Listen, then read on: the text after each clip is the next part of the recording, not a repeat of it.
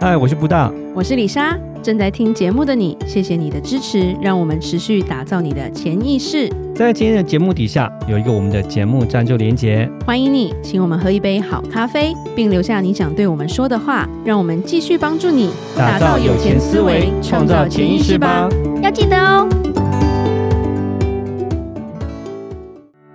聪明理财有方法，丰盛思维要掌握。我是布大。我是李莎，那些理财专家不说，有钱人不讲的秘密打造你的潜意识。打造你的潜意识，告诉你理财专家不说那些事。大家好，我是主持人布大。我是布大人生与职场的好搭档李莎。布大最近其实台湾的保险公司蛮有话题的，对对对对，而且很多人最都比较紧张。近没有，错，我觉得台湾人分两种，一种就是很容易紧张，嗯，一种是很没有感 觉，对，都有，就是很乐天吗？还嗯是很逃避？这我也不懂。就是 哎、不可能啦！就是因为李莎以前大学的时候做过我一个研究，就是台湾人的民族性有一个很大的因素叫做“侥幸”这两个 字。因为之前那个台湾的国家航空以前不是有出过事吗？是，以国际的观点来说，其实出过一两次事的航空公司，基本上要么就是要倒闭，要么就是接管，要么就是可能要重组，对然后生意会超级差。是然后我们教授说风，险最高厉害就是台湾的生意突然变很逆好势啦。成长，因为价钱变便宜。对，然后呢，所有买的人都 会说捡都便宜啊掉过了啦，不会是我 了啦。对，然几率后来算这样子。教授那时候说，这个在国际上其他国的教授就是很不解，嗯， 他们觉得台湾人的那个民族性很妙，对。然后李莎那时候上课觉得，哎、这真的很好笑，对。可是就有人会坚持不会买他们家的机票啦。是那稍微讲一下，最近就很多人会问一个问题，就是保险公司会倒吗？嗯，倒了怎么办？对我手上满满的保单呢、别忘了台湾人最爱买什么。对，就是买保单。稍微先讲一下好，如果在美国的话，因为美国也会有亚洲的客人会问说，保险公司倒了怎么办？嗯，我怎么知道这家公司好不好？对不对？那时候李莎就会解释说，以资金池来说，美国的保险公司再怎么样，其实都比台湾大很多啦。嗯如果美国的前五十，可能都比台湾前三大还要厉害了啦。嗯偏偏美国有八百家保险公司嘛，嗯然后它分散风险真的是够分散，所以真的要倒一片也有有难度。那另一方面，美国的保险公司比较特别，它不会全部都卖。嗯就是以台湾来说，台湾有那一棵树的粉丝嘛，或者是那一座山的粉丝嘛， 就是可能一家就只买这一家，从我的摩托车的产险。到我狗狗的保险，到全家的寿险，到我的储蓄险，到我的年金险，到我的看病险，全部都这一家，因为那个业务太厉害了，每天请你吃拔辣，是对， 然后呢，就一套话术，全部都是他，所以没有分散风险。那以美国来说，其实他们分的比较细。美国来说，它产险的公司通常不太会卖寿险，哦，对，它这产险跟寿险是分开那的。能做到投资等级的保险公司，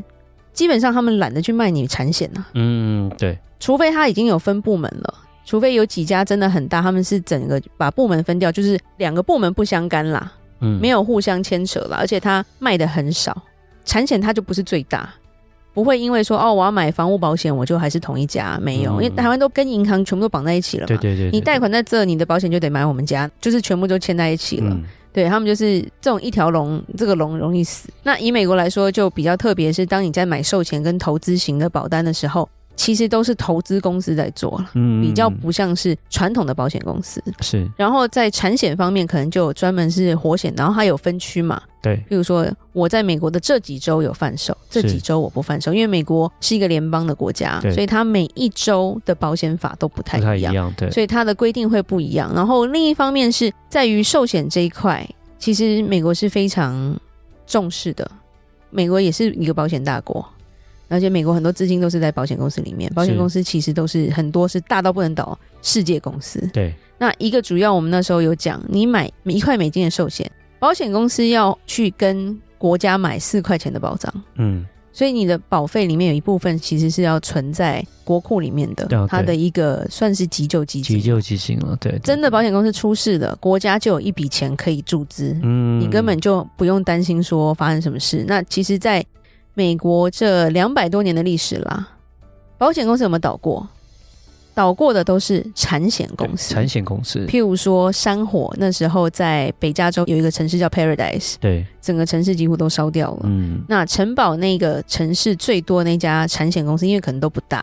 他要重盖太多房子了，对最后他就宣布倒闭，他让政府去归管。嗯，对，那人死的这种寿险反而比较少啦。嗯对，那加上要买保险，其实有蛮多规定的。你今天是山火很严重的地方，我就不让你买啊；嗯，水灾的地方就很贵。一方面，他们也要避开风险嘛。我们都会说，保险公司不会做赔钱的生意，是，对他要规避你的风险，他也要规避他自己的风险啊。对，对，所以他们也是精算的非常的准准确确的啦。的，是，对，那政府的管制也是比较严格，因为他们的保险法是真的蛮严谨的。对，那甚至我们有讲过，在美国发生九一一事件的时候，那一次事件死了八千多人，算是最大的灾难了。嗯去掉这几年的 COVID 来说，它算是死最多人的一个事件。嗯，对，可是因为八百家保险公司，所以基本上没有一家保险公司会倒闭，嗯，因为他们资金值还是很大。对对，那这就跟台湾比较不一样的地方。我们都会回客人说，美国的寿险公司目前为止两百多年历史没有一家倒过，嗯，但是银行倒了一百多家，还两百多家吧。对，银行倒闭的几率是比较大的啦。然后再来就是产险公司了。嗯，那回到台湾这边，因为最近在问的都是我们台湾的听众，对，很紧张嘛，因为发生了很多投资失利的问题，尤其是李莎一直在，也不是说嘲笑，一直在觉得这个防疫险这个东西其实造成很大的损失嘛。哦，对对对，对，所以变成说，哎，开始新闻一直报，大家就会紧张啦，它会不会倒闭啊？是，那会不会影响到我们的权益啊？尤其是当你所有的钱都压在一家的时候啊，嗯对不对对？你像你去赌场，对不对？黑跟红，你只压黑，嗯，那个还有五十五十的几率哦，这个不是哦。是，对，那今年就真的、啊、不是一个好年嘛，所有东西都在修正，都是往比较负面的一个走向在走嘛。以金管会的公布，到今年的四月底哦，还没有到现在，嗯，台湾整体的寿险业净值，不但你猜蒸发了多少钱？几个亿吧，啊、蒸发了一兆，哇，一兆，，对，所以减了将近四成哇，的资产。好可怕，保险业整体的净值只剩下百分之五点五五，哇，真的是对很可怕，离法定的三 percent，百分之三的底线不远了。嗯，是，而且甚至只有三家寿险公司的净值比只剩三 percent 多而已，是其他都是负的了嘛。布大在社团也有讲嘛，就是 try 蛋这样子。叉三公司，对，他们对是负值的，所以其实我觉得有时候很讽刺的是，台湾人这么爱卖保险，嗯然后这么多人在卖保险，嗯然后你的心中就是保单就是降低人生的风险呐、对不就是退休规划吗？是，不就是该拥有的东西吗？最安全的资产，结果现在是最害怕的东西。啊 对，保险公司会不会也不保？对，所以我们现在讲一下说，诶，保险公司如果财务出了问题，主管机关就比如说金管会要怎么处理吧。嗯对，那当保险公司连续两期净值比跌破了百分之三的话，嗯或者是资本的市足率跌破了百分之两百，嗯我们根据台湾的保险法来说，主管机关要依据这个严重程度，它要启动几个改善措施。嗯第一个就是它要停售产品或限制保险产品， ，OK，所以最主要就是储蓄险现在几乎都被罚，对，或者是都被停卖。嗯，然后是防疫险现在不能卖了，再卖诶西朗 不是啊不是诶西 朗诶西公西，对啊了，公司嘿嘿会嘿哦对会赔有太多钱的，那它就会限制一些你的产品，譬如说固定给息的嗯，这些东西，它可能就开始说不准再卖了，你会违约的。对对对，你钱对不违够约啊率太高，前面买的人你可能都拿不到刷利嘞蛋息，对对对对，那可能你可能都要改说，我现在不给你利息，因为我对们对快对倒了。可是你再持续卖，你等于是挖东墙补西墙的那对对种对感觉，这个资金链会断掉的话，你就完蛋了。嗯是，对，那第二个就是它就限制你资金运用的范围，嗯譬如说你再投俄罗斯试试看，是 那种高风险的就不能再投，对，因为台湾保险公司比较辛苦的是，它有一部分规定一定要投台湾嗯，的公共建设，因为公共建设的回报非常的低，对所以很多保险公司他们就想要投一个回报比较高的，嗯他没有办法说啊，我投个五趴的，因为他没有办法营运啊，是所以他可能要一个高回报，那高回报其实风险就会多，是，就像我们前几集有讲这个瑞信嘛，嗯，其实瑞信是大公司啦，对但是它的永续债，所谓的垃圾债，其实给到很高啊，嗯你就是赌看看说啊，这么大公司应该不会 有事，可是真的有事你就要买单嘛。对，是，第三个就是限期提出增资。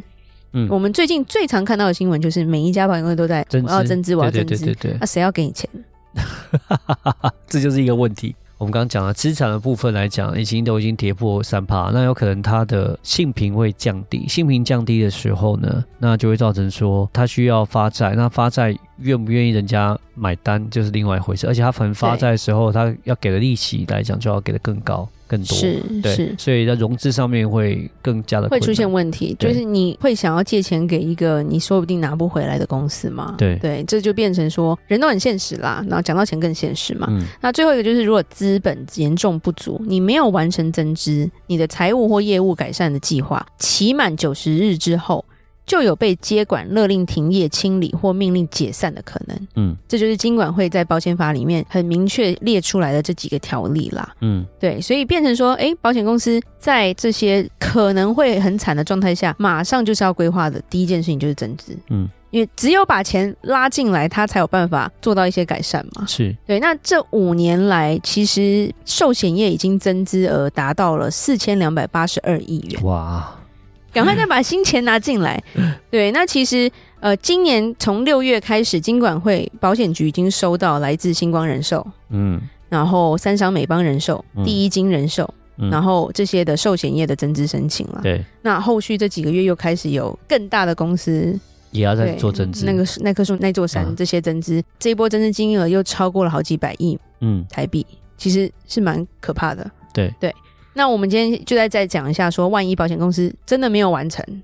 它真的要被接管或者是勒令停业的话怎么办？嗯，会怎么办？台湾比较妙，一百一十一年了嘛，对不对？对，一百一十一年居然其实有寿险公司倒闭过，哦，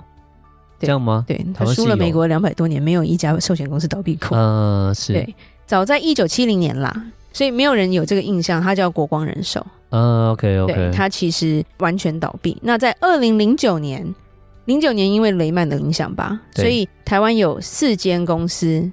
就叫国华、国宝、嗯幸福、朝阳这四家被接管。 OK 对，所以其实它是发生过的，是，只是李莎有讲过，人都是健忘的，对，而且只要不是发生在你身上，你可能都不痛不没有痒感觉，对对啊对，那因为这几家也不是说哦大到那种大家都认识这种感觉。嗯其实台湾的公司该合并的该合并，其实大者越大啦，所以他们的能见度就越来越高。嗯，可是如果他们遇到困难该怎么办啦？那嗯第一个，如果是接管的话，如果是主管机关经管会，他要让人家接手管理，所以他会委托保险安定基金来做，嗯，就是保险公司自己他不能再管理了，对，而是由这个基金的接管，让他要去帮忙找买家，嗯，，对，那就会公开招标。是，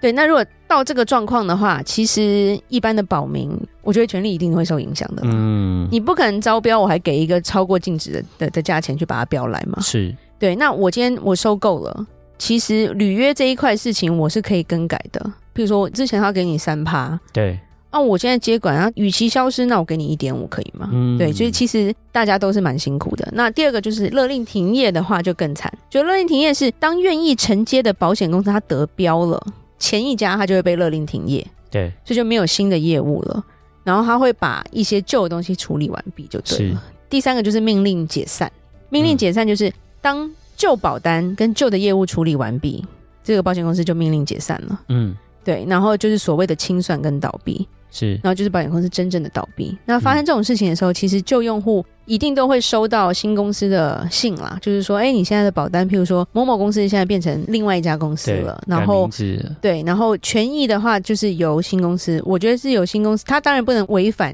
金管会或者是保险法，但是理论上其实嗯很难的，就是你找客服的时候可能会比较难找一点啦、嗯，会比较辛苦一点。然后第二个对，是你的业务可能服务人员不一定继续存在这个公司嘛，他可能就 fire 掉你了，不要招这么多人啊。可能我旧公司就有业务了嘛，他们只是接管嘛，所以可能服务上也会出一些问题了。嗯，对，然后变成要常常打电话。啊 那很多人就会觉得说，如果他健康状况还可以，或者是他已经到期了，那我们就会建议说，你就把钱拿出来。嗯，因为你放越久，可能会越害怕吧？是对啊，对。那保险公司会拍卖，很多人就会说我的保单会怎么样呢？其实保护的权益有两种，一种是完全不受影响，那真的是非常 lucky 啦。以李莎看过的状态上，真的是很少。对，那第二个就是说你的保额会减少，或者是你的保费会增加。嗯，譬如说会你做现在调还整，对，我们会做调整。譬如说，哎，你买了一百万台币的保险，然后你之前可能每一年要付多少钱，可是是因为现在状况不一样了，我们嗯要加你的保费，啊，这样你的保单会继续持续，不然就是我们要降低你的保额，是，而且这些是合法合规的，嗯，因为他换了一家公司，是他被接手的话就是这样子。那除非是很小的公司，对就像说李夏刚刚讲的国华，国华保险是被全球人寿接手的，是，那因为它的保护人很少，嗯，就是小公司被大公司接管的时候，大公司会觉得说没差嘛，他就对可以继续履约这样子。对这个嗯有改权益没变关系，因为反正到时候就叫你换保单 嘛。